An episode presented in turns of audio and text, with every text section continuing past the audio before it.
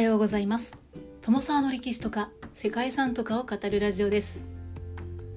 このチャンネルでは社会科の勉強が全くできなかった私が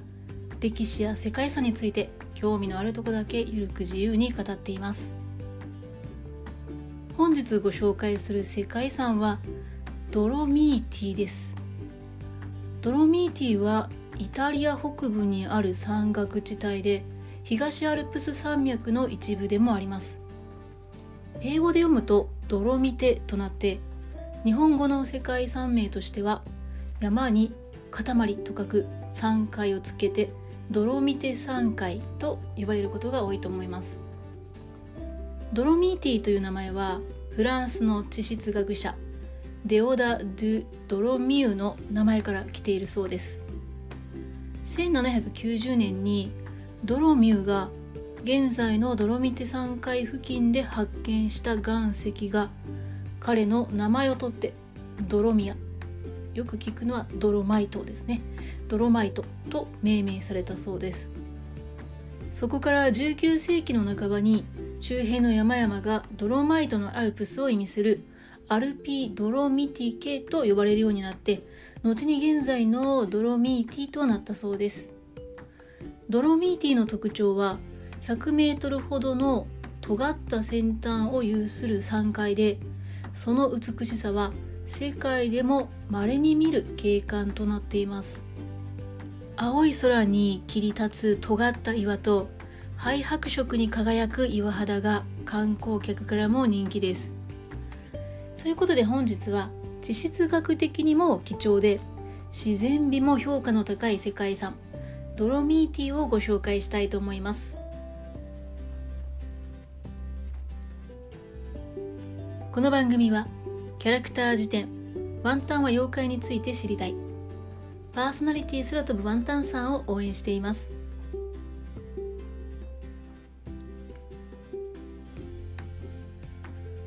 ドロミーティは日本ではドロミテとも呼ばれて親しまれているドロミテアルプスです。イタリア北東部のオーストリアとの国境近くにある3000メートル級の山々の景観はまるで絵に描いたような彫刻のような先方や渓谷が点在する広大な山岳地帯です。この場所は春に咲くたくさんの花々が人々を癒して冬には雪が降り積もるスキーリゾートへと変わります。その絶景を求めて世界中からたくさんの観光客や登山客などが訪れています。ハイキングやトレッキングのためのコースが整備されてさらにロッククライミングといった楽しみ方もあるそうですね。ドロミーティはドライブやツーリングサイクリングなどで素晴らしい景観を堪能することができてさらにロープウェイやリフトゴンドラで山に登ることもできます。ここは体力に自信がない人でもその絶景を楽しむことができる場所なんだそうです。ドロミーティはイタリア北東部の3州にまたがっていて約1400平方メートルに及ぶ山岳地です。最高峰である標高3342メートルのマルモラーダ山をはじめセッラ山群サッソルンゴなどを代表に3000メートルを超える山が18峰もあるそうです。ドロミーティというこの地名はドロマイトを発見したフランスの地質学者デオダ・ドゥ・ドロミューに由来しています。そんなドロミーティの山並みはドロマイトの成分によるグレーの岩肌が特徴です。鋭く尖ったように見える峰や岩壁氷河地形そしてカルスト地形などがとても美しい山岳景観を作り出していてそのドロミーティでは9つの地域が世界遺産に登録されています。ドロミーティで見られる地質学的にも得意な山陽の連なりは太古の地殻変動によって隆起したサンゴ礁が氷河に削られてさらなる侵食作用で形成されたものです。ドロミーティの地層は2億5000万年以上前からサンゴやプランクトンなどの生物の死骸が堆積してできた石灰岩がベースとなっていてその一部が圧力によって変成してドロマイトとなりました。ユーラシアプレートがアフリカプレートに衝突して沈み込むアルプス増産運動でアルプス山脈が隆起すると2000万年ほど前にドロミーティの山域が誕生しました。258万年前に始まる新生代第4期の氷河時代には山々は氷河によって鋭く削られて氷河の通り道にできる U 字谷や取り残された険しい峰そしてあらゆる氷河地形が生み出されました。また石灰岩やドロマイトは水が浸透しやすく水に溶けやすいため雨風の浸食を受けて柱のような岩ピナクルや溝がついたカレンそして塔のようなタワーカルストといったカルスト地形も広がっています。こうした地形が地滑りや雪崩そして洪水を頻繁に引き起こしてさらに複雑な地形を生み現在もその増産活動は進んでいるそうです。こうして現在の姿になったドロミーティは地質学的重要性も大きくその特徴として中生代の地層がよく保存されています。中でも生物種の90%以上が絶滅した2億5000万年前の古生代ペルム紀と中生代三畳紀の境界で見られる